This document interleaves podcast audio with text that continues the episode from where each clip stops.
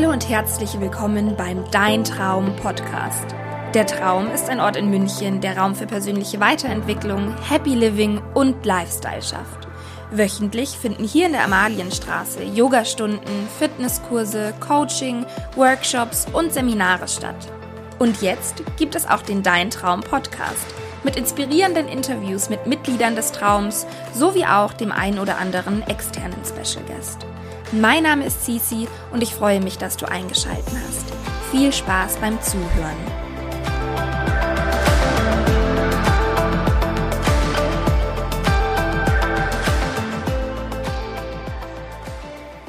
In der letzten Folge haben fünf unserer Yogis aus dem Traum erzählt, was sie mit Yoga verbinden und was für eine Bedeutung Yoga für sie ganz persönlich hat. Heute möchte ich dazu noch ein paar Worte verlieren und dir erzählen, was genau Yoga bedeutet. Da ich selbst auch Yogalehrerin bin, gebe ich dir zudem einen Einblick in meine persönliche Verbindung zum Yoga. Ich selbst habe die Erfahrung gemacht, dass viele Menschen Yoga als Sportart ansehen, beziehungsweise mit der körperlichen Praxis auf der Matte verbinden. Und ja, das stimmt, ein Teil davon ist die körperliche Praxis. Doch Yoga ist so viel mehr als reine körperliche Bewegung. Yoga ist eine Lebensphilosophie, die man von der Matte in den Alltag trägt. Eine Lebensphilosophie, die man täglich ausübt, egal ob auf der Matte oder nicht. Bevor ich dazu komme, was denn alles noch genau dazu gehört, erzähle ich dir erst einmal, wo überhaupt der Ursprung liegt. Yoga gilt als eines der ältesten Denk- und Übungssysteme der indischen Philosophie im Hinduismus und findet seinen Ursprung ungefähr 5000 Jahre zurückgelegen. Es gilt als eine Wissenschaft des Lebens, die Körper, Geist und Seele verbindet. Alles fing damit an, die Natur des Menschen verstehen zu wollen. Und man stellte sich die Frage, was wir als Menschen eigentlich brauchen, um Harmonie und Gleichgewicht mit uns selbst und unserer Umwelt zu erreichen. Was es braucht, um inneren Frieden und Glück zu finden. Und dabei wird zum ersten Mal circa 2500 vor Christus in den Veden vom Yoga gesprochen. Die Veden sind die heiligen Schriften Altindiens, wobei Vedas Wissen bedeutet. Und die Erkenntnis, welche die Yogis schon damals hatten, war, dass es eine innere und äußere Welt gibt und dass wir uns vor allem auf unsere innere Welt fokussieren sollten, um die Welt um uns herum besser verstehen zu können. Die ersten Grundlagen der Yoga-Praxis und des Unterrichtens von Yoga sind in den Upanishads von ungefähr 1000 vor Christus zu lesen. Sie gelten als die erste klare Wissenschaft des Yogas und verfolgen die Idee von dem menschlichen Körper in vollkommenem Bewusstsein. Außerdem findet man hier den zentralen Gedanken, dass alles eins ist, die Verbindung von uns mit dem Göttlichen oder besser gesagt die Erkenntnis, dass wir das Göttliche stets in uns tragen. In Indien bezeichnet man diese göttliche Substanz als Brahman. Wenn es darum geht, Yoga zu beschreiben, kann man das auf unglaublich viele verschiedene Arten und Weisen machen.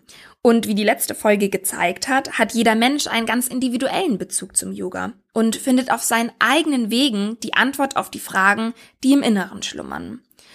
Wenn man den Ursprung betrachtet, geht es vor allem darum, den rastlosen Geist zu kontrollieren vollkommen im gegenwärtigen Moment zu leben, indem man loslässt, loslässt von der Vergangenheit, der Zukunft und äußeren Umständen.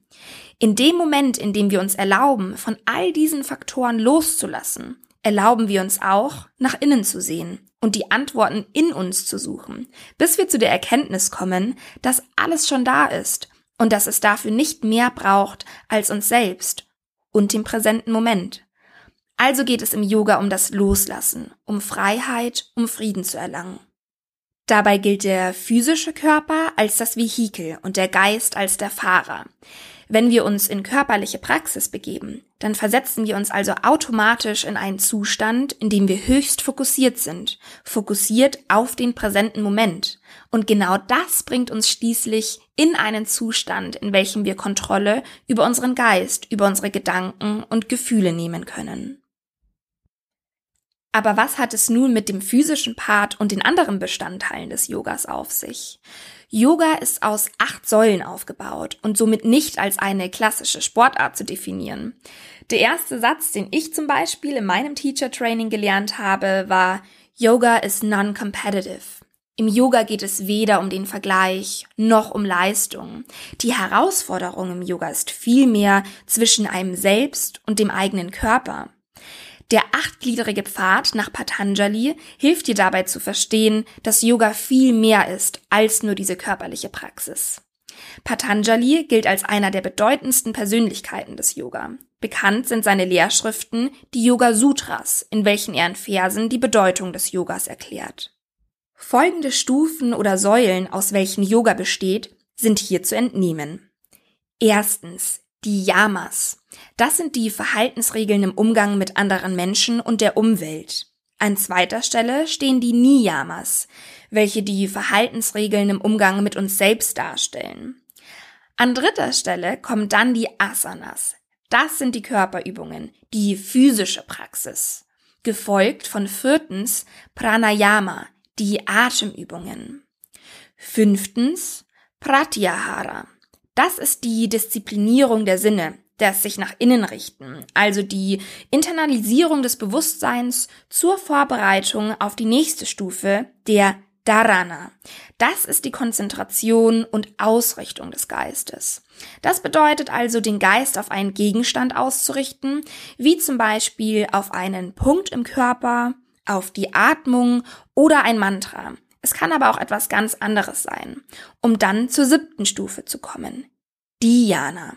Das ist die Meditation, also ein höherer Bewusstseinszustand, bei welchem das menschliche Ego mit seinen Gedanken sowie die Zeit keine Rolle mehr spielen. All diese Stufen bereiten auf die achte Stufe vor, auf Samadhi, das sogenannte Ziel des Yoga. Es gilt als die vollkommene Erkenntnis, als die Einheitserfahrung oder auch als die Erleuchtung. Du siehst also, dass man nun schwer vom Yoga als Sportart sprechen kann. Zwar waren das nur kleine Einblicke in die Yoga-Philosophie, die dich aber hoffentlich näher zu dem gebracht haben, was Yoga wirklich ist. Vielmehr ist Yoga eine Meditationspraxis oder auch die Kunst des Meditierens. Und wenn man sich jetzt die Reihenfolge der Säulen ansieht, erkennt man schnell, dass die körperliche Übung einen darauf vorbereiten soll, Ruhe und Frieden im Inneren zu finden. Sie bereitet also auf die höheren Stufen vor. Die Haltungen sowie die Übung der körperlichen Flexibilität haben zudem dem Yogi damals ganz simpel dabei geholfen, anschließend länger entspannt und stille Meditationssitz zu sitzen.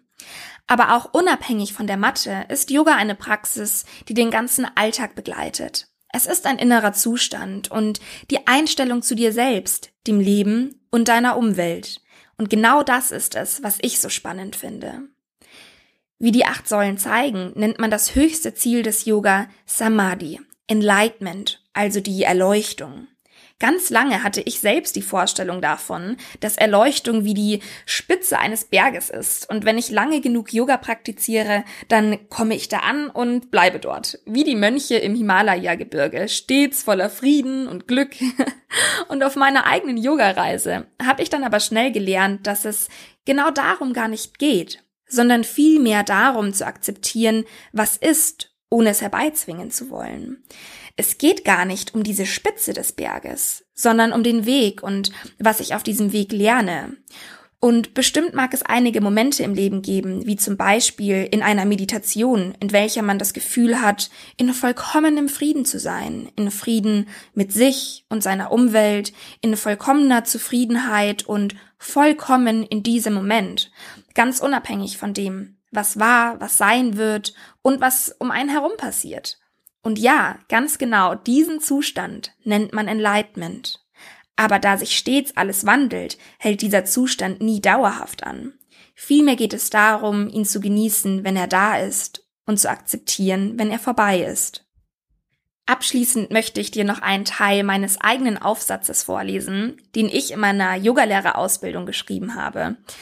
Das ist ein Einblick in meine ganz persönliche Beziehung zum Yoga. Für mich bedeutet Yoga zu lernen, mich selbst zu lieben, mich mit mir und meinem Inneren zu verbinden und zu sehen. Yoga ist für mich Freiheit und Stille. Wenn ich Yoga praktiziere, dann finde ich meinen Geist in einem friedvollen Zustand und in Harmonie mit meinem Körper. Yoga hilft mir, mich immer mehr von Abhängigkeit, Zweifel, schlechten Angewohnheiten, toxischen Gedanken, Gefühlen und Erwartungen zu befreien. Dadurch gewinne ich mehr Freiheit, mehr Klarheit und Liebe. Das, was einst mit einer physischen Praxis angefangen hat und dem Fokus auf meinem Körper, hat mich von ganz alleine zu neuen Möglichkeiten im Leben gebracht, und zwar in meinem ganzen Sein, nicht nur auf physischer Ebene. Ich habe mit Yoga auf der Matte begonnen und Schritt für Schritt habe ich es von dort in mein tägliches Leben fließen lassen. Und seitdem lehrt es mich, mein Leben zu leben, mich mit mir zu verbinden und die Balance zu halten, auch wenn das Leben um mich herum oft hektisch und laut ist. Yoga versetzt mich in friedvolle Ruhe und tiefe Liebe, auch wenn im Außen Dinge passieren, die schmerzhaft sind. Denn es hat mir beigebracht, mein Herz wieder zu öffnen, mir selbst gegenüber und meiner ganzen Umwelt, egal was passiert. Durch Yoga finde ich immer wieder aufs neue Hoffnung und Vertrauen in mich und mein Leben. Und so wie ich meinen Fokus auf mein Inneres geschiftet habe, so habe ich erkannt, dass ich alles bereits in mir trage, dass ich bereits vollkommen bin. So, das war ein Ausschnitt meines Aufsatzes.